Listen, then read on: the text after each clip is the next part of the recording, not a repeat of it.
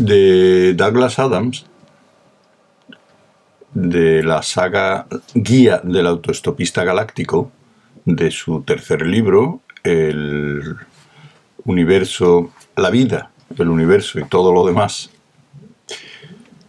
el capítulo 17. El viaje a través del tiempo se considera cada vez más como una amenaza. La historia está contaminándose. La Enciclopedia Galáctica tiene mucho que decir sobre la teoría y la práctica de los viajes por el tiempo, la mayor parte de lo cual resulta incomprensible para todo aquel que no haya pasado al menos cuatro vidas estudiando hipermatemáticas avanzadas. Y como esto era imposible de hacer, antes de que se inventaran los viajes a través del tiempo, existe cierta confusión sobre el modo en que en principio se llegó a tal idea. Una explicación racional a este problema consiste en que, por su propia naturaleza, los viajes a través del tiempo se descubrieron de manera simultánea en todos los periodos de la historia. Pero esto, claramente, no es más que faramaya. Lo malo es que, en estos momentos, buena parte de la historia tampoco es más que palabrería. Ahí va un ejemplo. A ciertas personas quizá no les parezca tan importante, pero otras lo considerarán crucial.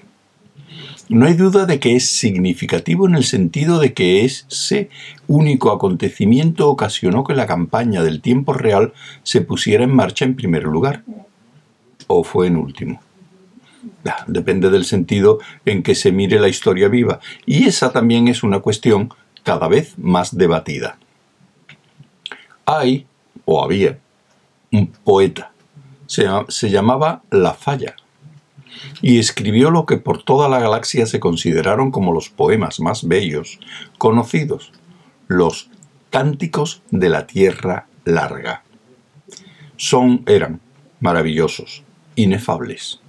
Es decir, no se podía hablar mucho de ellos sin sentirse tan abrumado de emoción, de verdad y de la sensación de totalidad e individualidad de las cosas que no necesitaría enseguida un rápido paseo alrededor de la manzana, haciendo quizá, al volver, una pausa para tomar rápidamente un vaso de perspectiva con soda. Así de buenos eran. La Yafa habitaba en los bosques de las tierras largas de Efa. Allí vivió y allí escribió sus poemas. Los anotaba en las caras de hojas secas de Abra, sin las ventajas de la educación o del líquido corrector. Escribió sobre la oscuridad en el bosque y sobre lo que eso le parecía. Escribió sobre la chica que le abandonó y lo que pensaba precisamente de ello. Mucho después de su muerte se encontraron sus poemas, que causaron sensación. Noticias acerca de ellos se esparcieron como la luz de la mañana. Durante siglos iluminaron y regaron las vidas de mucha gente que, de otro modo, habría vivido de forma más oscura y estéril.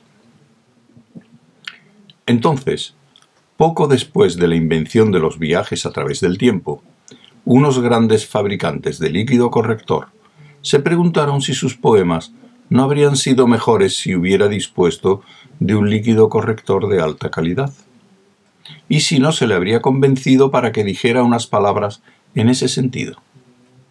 Viajaron por las olas del tiempo.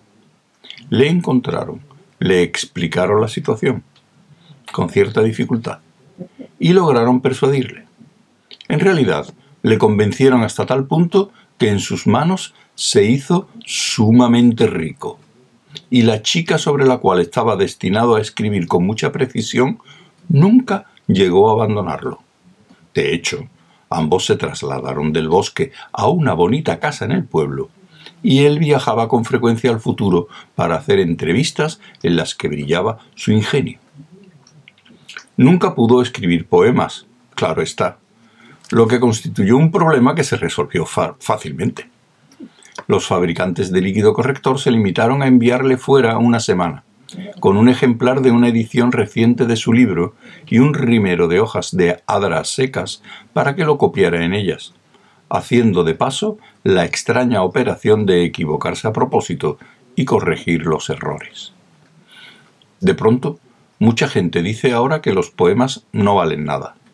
Otros aducen que son exactamente los mismos de siempre, de manera que ¿qué ha cambiado en ellos?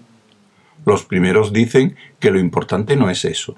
No están enteramente seguros de qué es lo importante, pero están convencidos de que eso no lo es. Iniciaron la campaña del tiempo real para evitar que ese tipo de cosas siguiera adelante.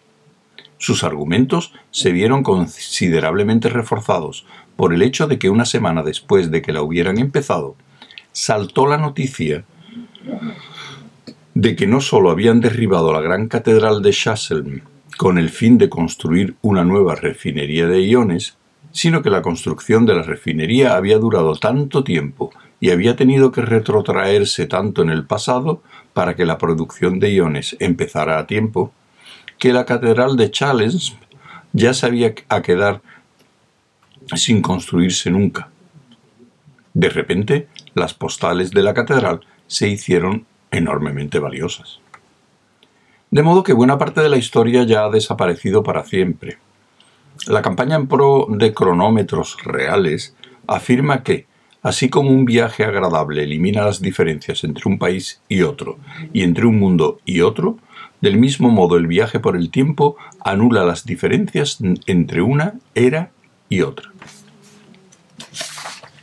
El pasado, dicen, es ahora como un país extranjero. Allí hacen las cosas exactamente igual.